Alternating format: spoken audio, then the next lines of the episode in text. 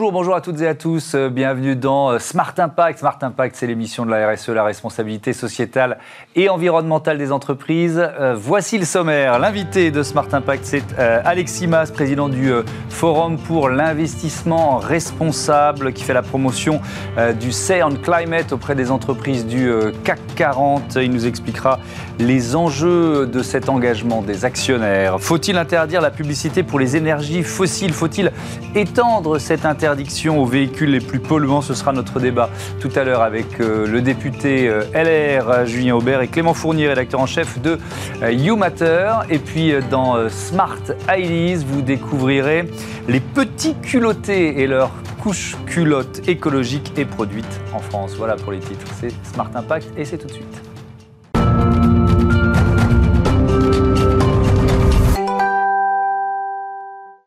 Bonjour Alexis Mas, bienvenue. Merci, bonjour. Vous êtes donc le président euh, du Forum pour l'investissement responsable qui fête ses 20 ans euh, cette année. Euh, c'est quoi, quelle mission pour ce forum?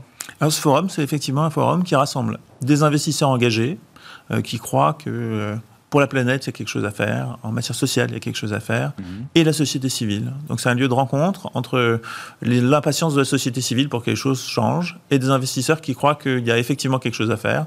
Et, de cette rencontre naît un travail en commun euh, qui a maintenant 20 ans, mhm. que j'espère fructueux.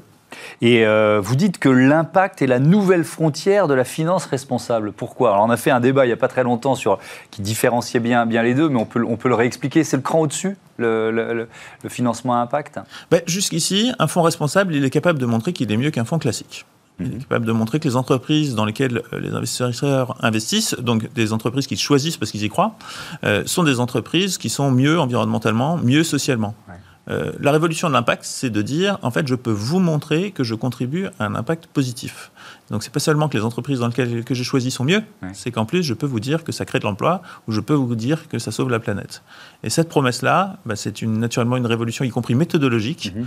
Euh, et puis c'est une promesse tellement forte qu'il faut la tenir. Donc euh, à ce stade, tous les fonds sont pas du tout capables de tenir cette promesse, mais il commence à y avoir des pratiques sérieuses. Oui, alors ce qui est intéressant, c'est qu'on est dans, aussi dans la phase un peu de, euh, de, définition. Vous publiez avec France Invest un guide de l'investissement à, impact. C'est quoi? C'est une, une activité un secteur qui a besoin d'un cadre assez exigeant même, vous diriez ça? En fait, surtout, euh, ce qui nous faisait peur, c'est euh, la floraison des discours marketing sur l'impact. Et, donc, ce qu'on voulait, c'est rassembler des professionnels d'univers différents euh, qui font déjà de l'impact, qui travaillent sur ces produits, qu'ils se rencontrent, qu'ils définissent ensemble hein, les bonnes pratiques et qu'ils soient capables de dire, bah, à partir de ce moment-là, c'est quand même un peu du washing. Euh, et, donc, euh, Parce que les faux discours, ça discrédite le boulot des autres. Bah, bien sûr. Et, en fait, euh, quand, on a commencé à regarder, on s'est aperçu d'abord qu'il y, bah, y, avait déjà 15 milliards d'euros de, de, fonds impact. donc, on n'est plus non plus sur des fonds anecdotiques. Mhm. il y a 60 sociétés de gestion qui sont concernées. Donc, c'est une pratique qui commence à naître et elle a besoin, pour pouvoir naître, croître et surtout pour que les Français ne soient pas déçus, qu'on eh ben, on, on reconnaisse qu'il y a des bonnes pratiques, mais aussi qu'on sache dire, bah, non, ça c'est du discours marketing, c'est pas sérieux. Hmm. Donc c'est une logique de label en quelque sorte? Pas encore. Pas tout à fait, on n'en est pas là? On n'en est pas là. Ce qu'il fallait, c'était faire parler ensemble des investisseurs qui travaillent dans l'univers du côté, donc qui investissent dans des hmm. entreprises en bourse, et ceux qui investissent dans des petites sociétés qui ne sont pas cotées, et donc avec des méthodes qui sont naturellement pas du tout les mêmes. Mhm. Euh, un, investisseur du non-côté, il a un pacte d'actionnaires, il détient 40% de la boîte, il a un pouvoir d'action extraordinaire. Par contre, la boîte est toute petite et donc euh, publie pas grand-chose en termes d'indicateurs. Et donc, euh, il a un pouvoir d'action, mais il a du mal à faire la démonstration de sa pratique. C'est l'inverse quand on investit dans une grande entreprise du CAC 40. Euh, vous avez plein de données, donc vous pouvez montrer votre impact positif. Par contre, c'est plus difficile de démontrer que votre action a permis de changer les choses. Mmh. Alors, quelques chiffres sur ces investissements à, impact. 715 euh, milliards de dollars euh, en 2020, 502 milliards en 2019. Donc, on est sur une progression qui est très forte. Mais ça représente quoi? 715 milliards de dollars sur le marché mondial des investissements, c'est une goutte d'eau, c'est rien du tout? C'est une goutte d'eau? On est bien sur la nouvelle frontière. Euh, et c'est ça qui nous intéressait. Mm. On se rend bien compte que les Français un jour vont demander à leurs banquiers ce qu'on fait, ce que, ce, que, ce que, les banquiers font avec notre argent. Je crois qu'ils ils commencent de plus en plus à le et, faire. Et ils commencent à et le à faire. être déçus parce qu'il n'y a pas beaucoup de produits euh, à impact euh, ou même euh, ou produits responsables qui leur donc, sont proposés. Et, donc euh, les produits responsables commencent à se diffuser largement. Mmh. On le voit régulièrement et les encours progressent très vite. la frontière d'après, c'est celle-là. à mon avis, elle ne gagnera jamais l'intégralité du marché mmh. parce que bah, pour construire ce type de fonds, il faut des méthodologies très lourdes. Donc on peut y avoir des fonds importants, mais jamais 100% du marché. Mais en tout cas, euh, ce, euh, ce, seront des produits qui peuvent attirer une clientèle qui veut que son épargne puisse faire la preuve qu'il a un impact positif, donc qu'il est générateur de progrès. Hum, alors, dans les leviers euh, de croissance de ces investissements à impact, il y a le, le Say on Climate. Ça consiste à faire voter chaque année les actionnaires sur la politique climat des entreprises côté avec le, le, think tank Terra Nova, vous, vous, travaillez à sa généralisation. Alors, on va partir peut-être du constat de, de départ. Aujourd'hui, dans le CAC 40, c'est combien d'entreprises? Ben, Cette année, c'est la première année qu'il y a des entreprises qui le font, ouais. et il y en a trois. Bon. Donc euh, Vinci, Atos et Total. C'est bien, bravo à elle. Ça consiste en quoi d'ailleurs? Ben, L'idée, c'est d'instaurer un dialogue permanent entre les investisseurs et les entreprises sur leur stratégie climatique, mmh. avec un vote en assemblée générale d'actionnaires chaque année, un vote consultatif. Le but, c'est pas de remplacer la direction si, euh, euh, si, si, le vote se passe mal. Le but, c'est d'avoir un dialogue permanent sur les sujets de climat. Et, et donc, les entreprises d'abord publient leur stratégie climatique, euh, que les actionnaires votent dessus. Et donc, si la stratégie manque d'ambition, ben, d'abord les votes vont pas être si bons que ça, notamment comparés aux autres. Et puis ensuite, éventuellement, ben, il peut y avoir un vote négatif ou l'introduction d'une résolution contraire. Mais aujourd'hui, les outils sont pas ceux-là. Aujourd'hui, une fois de temps en temps, on a une résolution climat qui est posée, ça c'est arrivé l'année dernière, euh, et, et, donc ce dialogue a, a, lieu en coulisses, mais, mais euh, on pourrait tellement en faire plus, et notamment en institutionnalisant un espace de dialogue. Parce qu'en fait, ce qui compte dans la RSE, et c'est pas différent en matière d'investissement que dans d'autres domaines de la RSE, c'est l'existence du dialogue.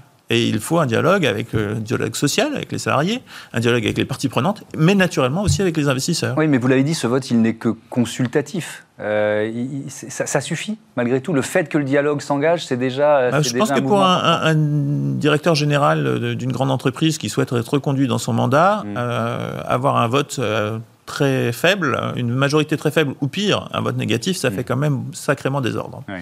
Et sans compter que les investisseurs, une année votent contre, mais s'il n'y a pas de progrès, alors soit désinvestissent, et pour lui ça a des conséquences financières, euh, soit euh, peuvent décider de le remplacer. Est-ce que euh, le fait de participer à ce Say on Climate pour, pour des entreprises cotées, ça suppose qu'elles modifient leur, leur statut?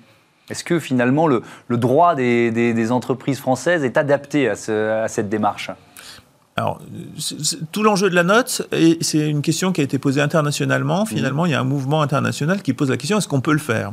Alors, la réponse, euh, j'ai écrit la note avec un avocat qui a mmh. vraiment analysé les choses dans le détail. C'est oui, bien sûr, c'est possible, et c'est possible à droit constant. Le mieux pour sécuriser les entreprises qui auraient peur, c'est qu'effectivement, elles inscrivent le principe d'un vote consultatif, et non pas euh, obligatoire ouais. et contraignant, euh, dans leur statut. Et si elles modifient une fois leur, leur statut pour dire bah, chaque année j'organiserai un vote consultatif, elles n'ont plus de problème pour le faire. Mmh. Euh, maintenant, si on veut que ça se généralise, il y a une autre solution, c'est euh, la loi. Oui, alors est-ce qu'il est qu faut une loi? Ben, la loi, c'est l'étape d'après, c'est celle ouais. que bien sûr on, on, souhaite. Il y a une loi climat résilience euh, aujourd'hui euh, au Parlement. Oui, qui est, qui est, discutée. On sera, ce sera le thème de on notre est sur débat, le thème, On est sur le thème sur du les climat. énergies fossiles. On va parler on de ça dans sur, un instant. Exactement. Ben, on est sur le thème du climat. Euh, moi, je, je, souffle l'idée aux parlementaires mm -hmm. déposer une résolution, enfin une, un amendement, et, et, et, proposons un vote obligatoire, comme ça existe déjà sur le say on pay, c'est-à-dire la rémunération des dirigeants. Mm. Alors, je, je, reviens sur le, la, la, question de, de l'investissement à impact, de sa définition, etc. Euh, si on doit euh, évaluer la mesure, si on doit mesurer l'impact, pardon, qui en est chargé Qui doit s'en charger? Sur la mesure ouais. bah, Dans un premier temps, il faut quand même que ce soit les sociétés elles-mêmes qui, elles qui ouais. le fassent. Mmh. Euh, les sociétés de gestion qui investissent, euh, ou les investisseurs, mmh. euh, vont devoir commencer par mesurer eux-mêmes. D'abord parce que on ne mesure pas n'importe quel impact. Il faut que le fonds dise quel impact il vise. Et mmh. si vous visez là, un impact création d'emplois en France, ou réduction des émissions de CO2, ou euh, amélioration de la santé, mmh. bah, naturellement les mesures vont être différentes. Et donc il faut qu'il y ait une cohérence de bout en bout entre la construction du produit et sa mesure. Et après, c'est un outil qui va servir à qui? Aux ONG, aux citoyens, évidemment, aux consommateurs? Les, fonds impact? Oui, et, et les, mesures de ces fonds impact. Tout sera possible. Moi, je pense que dans un premier temps, ça permet d'avoir une promesse client très forte euh, et de permettre à des clients qui sont exigeants, et ils ont raison de l'être, euh, de, pouvoir voir. Et puis après, on prend un pari. Ça marche, ça marche pas. Mm. Mais au moins, il y a une promesse client, il y a une mesure, et ça permet de vérifier que euh, quand on choisit un fonds qui promet de la création d'emplois en France, il y en a bien à la fin. Comment vous expliquez le décalage entre la demande des citoyens, des consommateurs, et les, les, banques, les grandes banques qui sont encore euh, euh, en retard. Euh, je crois, je crois qu'on citait un sondage lors de notre dernier débat qui disait que 5% des, personnes interrogées disaient que leur banque leur avait proposé un, produit responsable, même pas impact, hein, un produit responsable. comment vous expliquez ce décalage? Les banques sont accros à la niche fiscale et vendent des niches fiscales. Quand vous allez au guichet de votre banque, mhm. on vous parle de la fiscalité de l'assurance vie, on vous parle de la fiscalité de tel ou tel placement, et on oublie de vous parler des produits. Tout le sujet de la finance responsable, c'est de parler du produit. Ah Est-ce que ce produit peut créer le bien mhm. ou pas? Comment? Et donc, ça demande de changer complètement la façon de faire du marketing, la façon de parler à son client, les questions à poser à son client. Et donc, ben, ça demande bah, de, revoir un peu toutes ces pratiques-là. Mhm. Et, c'est là où il y a effectivement un, changement à faire. Euh, il y a des réseaux bancaires qui commencent à le faire. Hein. Bien sûr. Il y en a qui commencent à bouger. Merci beaucoup, Aleximas. À bientôt. Euh, Merci beaucoup. Sur Bismarck, tout de suite, la publicité pour les énergies euh, fossiles. Faut-il l'interdire? Jusqu'où? Jusqu'où aller dans cette interdiction? On en débat.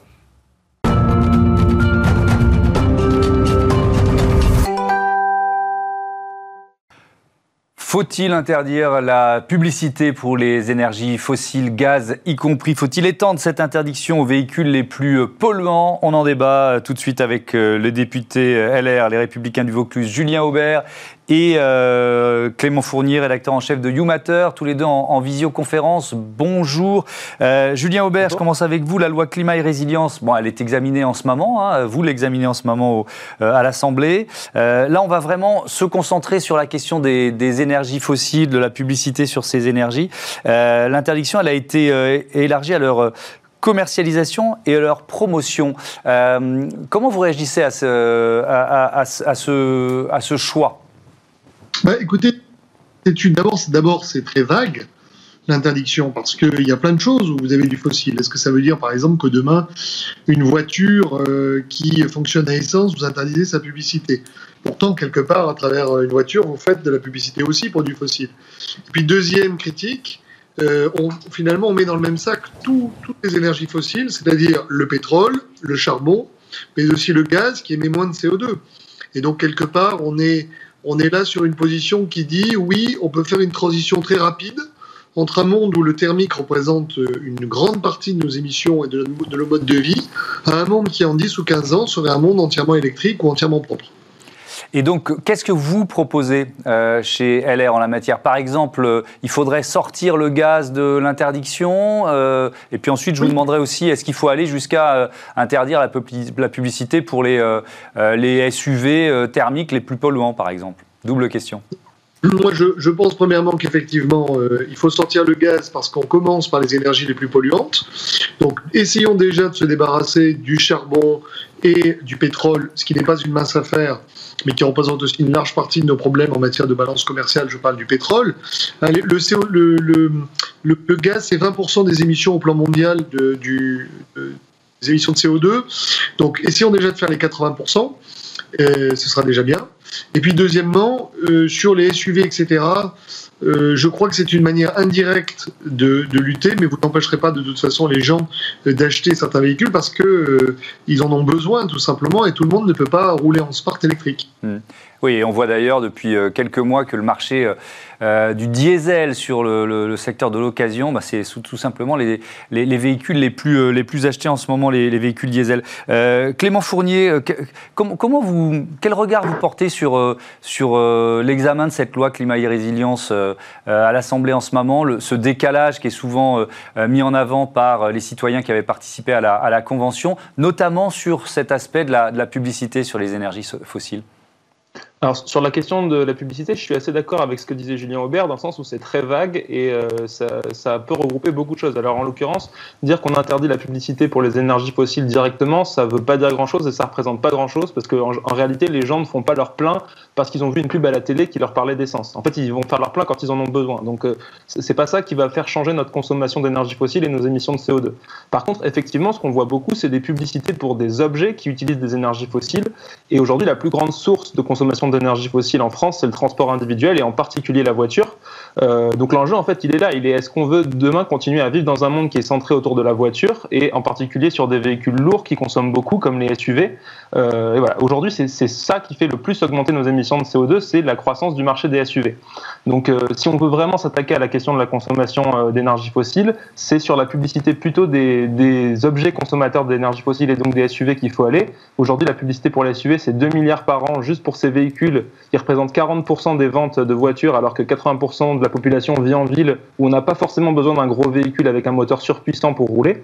Donc euh, voilà, il ne s'agit pas de dire que tout le monde doit se déplacer demain en patin roulette, euh, mais si on achetait déjà moins de SUV et plus de petites voitures citadines qui sont plus adaptées à notre vie quotidienne, on consommerait moins d'énergie fossile et donc on émettrait moins de CO2.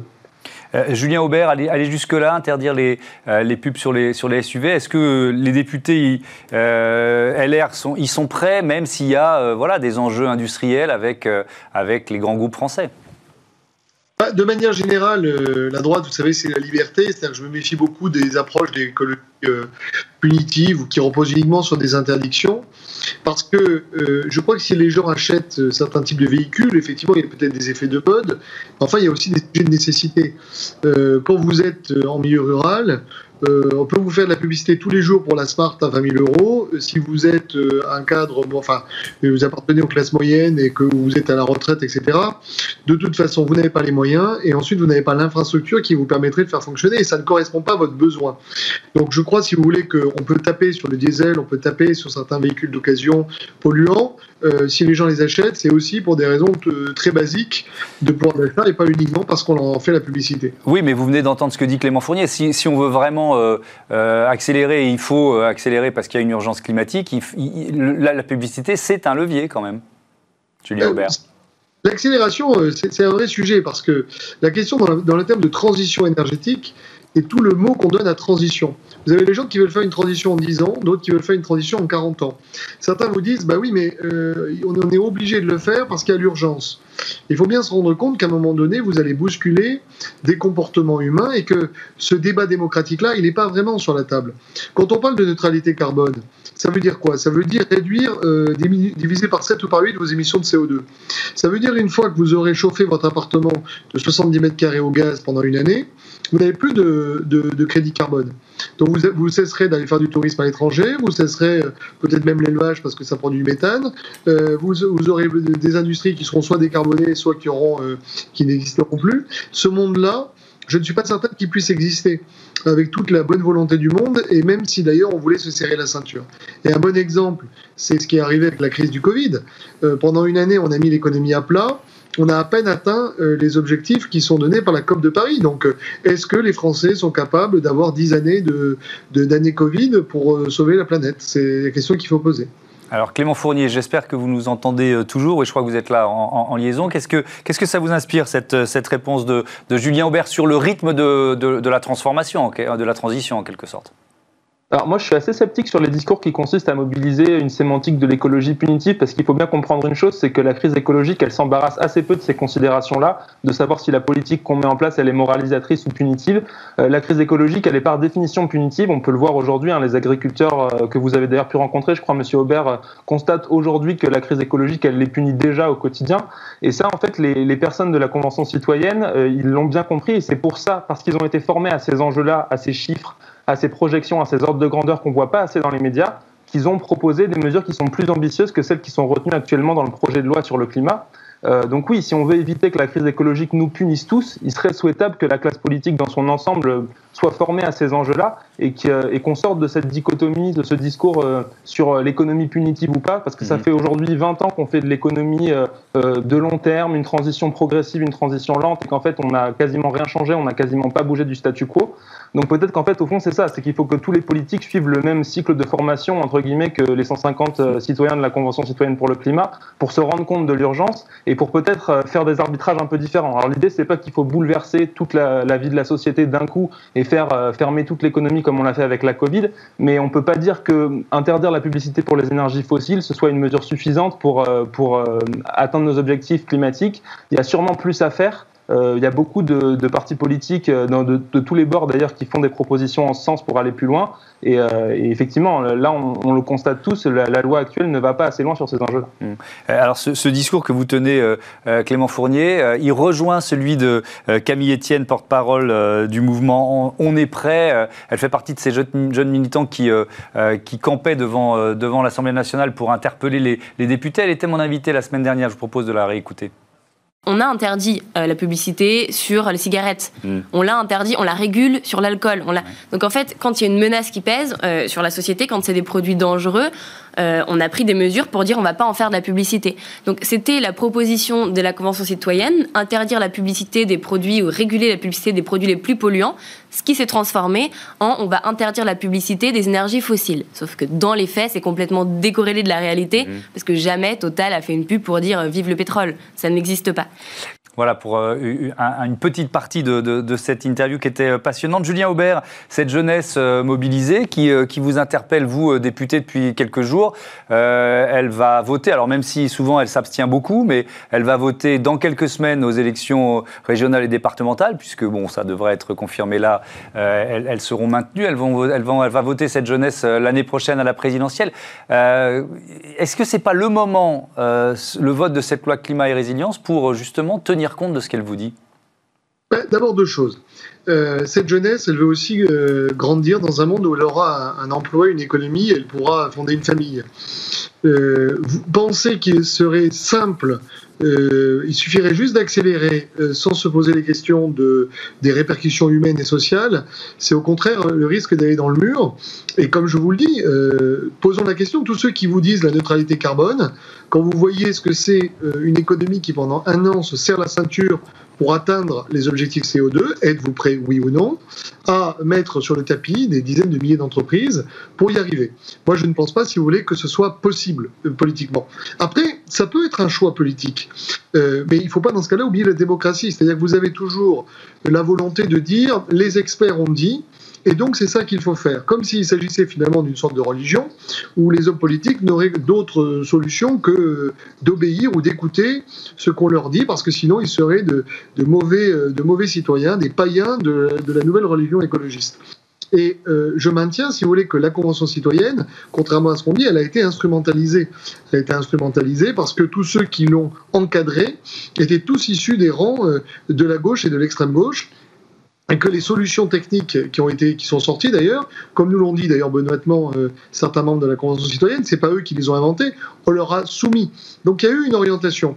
Maintenant, penser demain dans un référendum décider euh, effectivement de renoncer à la voiture, de renoncer à l'élevage, de renoncer au tourisme, de mm. renoncer à une partie après, ça, c'est un choix. Bon, on verra bien. Je dois, vous interrompre parce que le temps a filé. Merci Julien Aubert, merci euh, Clément Fournier. En tout cas, euh, ça se jouera évidemment, euh, puisqu'on est en démocratie, et c'est bien, dans les urnes, dans les semaines et dans les mois qui viennent sur ce choix de société majeur. Allez, tout de suite, Smart Ideas. Smart Ideas avec BNP Paribas. Découvrez des entreprises à impact positif.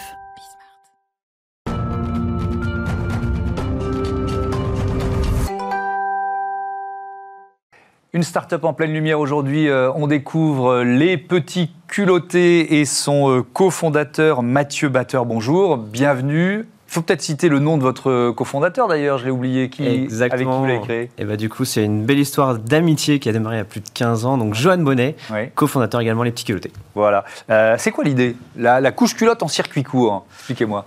Et bah c'était, ça a démarré, c'était un 24 décembre où j'ai appelé Johan, on était encore dans nos boîtes respectives et on s'est, euh, donc c'était il y a plus de trois ans maintenant, et on s'est dit, bah tiens, comment on peut révolutionner un peu le monde de la couche? Et en fait, l'idée, c'était très simple, c'est de produire la couche la plus saine actuellement au monde, c'est-à-dire d'aller dans les dosages les plus élevés en termes de biodégradabilité, mhm. d'aller jusqu'aux 100 perturbateurs endocriniens. Et le problème, bah, c'est que ça coûte beaucoup plus cher à produire, encore plus quand on est en France. Et de ce fait-là, on a eu l'idée un petit peu folle de dire, bah, tiens, on va casser les codes de la distribution et de partir, que ça parte de l'usine de fabrication, donc dans les Vosges, pour faire livrer directement chez les parents. De ce fait-là, bah, ça nous permettait d'être au même prix que les, les grandes marques nationales. Oui, parce que vous, vous, passez des intermédiaires en quelque sorte, c'est ça? Exactement. Bah, en fait, euh, si on était vendu en grande surface, on serait la, la, gamme la plus chère du rayon.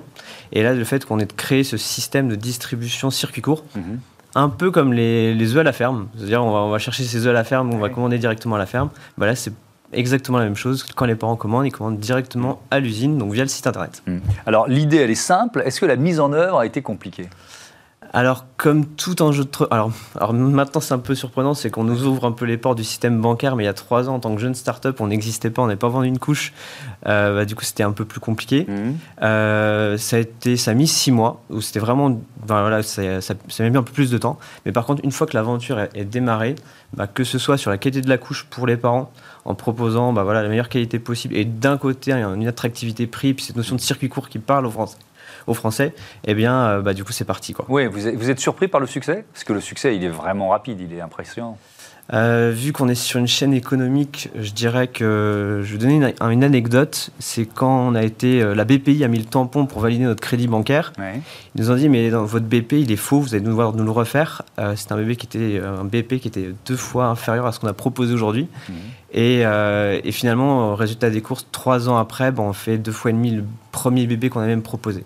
Donc c'est vrai que c'est dingue. On a on se dit souvent avec Joanne, quand on se retrouve, on se dit bah waouh, c'est quand même dingue cette aventure. Mmh. La, couche, alors vous avez décrit un peu le, le, défi pour faire une couche la plus saine possible. Une couche bio, c'est un mythe, ça n'existe pas. La couche bio n'existe pas. C'est-à-dire à partir du moment où on vient ajouter euh, des matières premières, on passe des matières premières naturelles, on passe sur une couche qui va être classée écologique. C'est-à-dire qu'on on intègre des produits naturels. Mm. Aujourd'hui, nous, on est sur la classification en termes de biodégradabilité le max possible, c'est-à-dire 80%, mais on n'est toujours pas, aujourd'hui, pas, ça n'existe pas sur une couche compostable. Cependant, bah, on, on, travaille dessus et on pense la sortir d'ici moins de 2 ans et demi, 3 ans. Oui, donc c'est quand même un gros boulot de R&D pour y arriver. Et c'est un gros boulot de R&D. Aujourd'hui, les industriels, euh, vu qu'ils sont coincés avec la grande distribution parce qu'ils demandent des marges intermédiaires, mhm. finalement, les seuls systèmes qui pourraient proposer des tarifs attractifs comme nous on le propose avec les petits culottés sont les systèmes de distribution circuit court. On va limiter justement le nombre d'intermédiaires pour rendre la couche compostable accessible demain. Et eh ben voilà, un autre défi à venir pour les petits culottés. Merci beaucoup, merci, euh, Mathieu Batteur. Euh, à bientôt sur, euh, sur Bismart. Voilà, c'est la fin de, de cette émission. je vous donne rendez-vous demain, 9h, midi, 20h30 sur Bismart. Vous pouvez nous retrouver évidemment et sur bismart.fr. Voilà, la chaîne des audacieux et des audacieuses. Salut à toutes et à tous.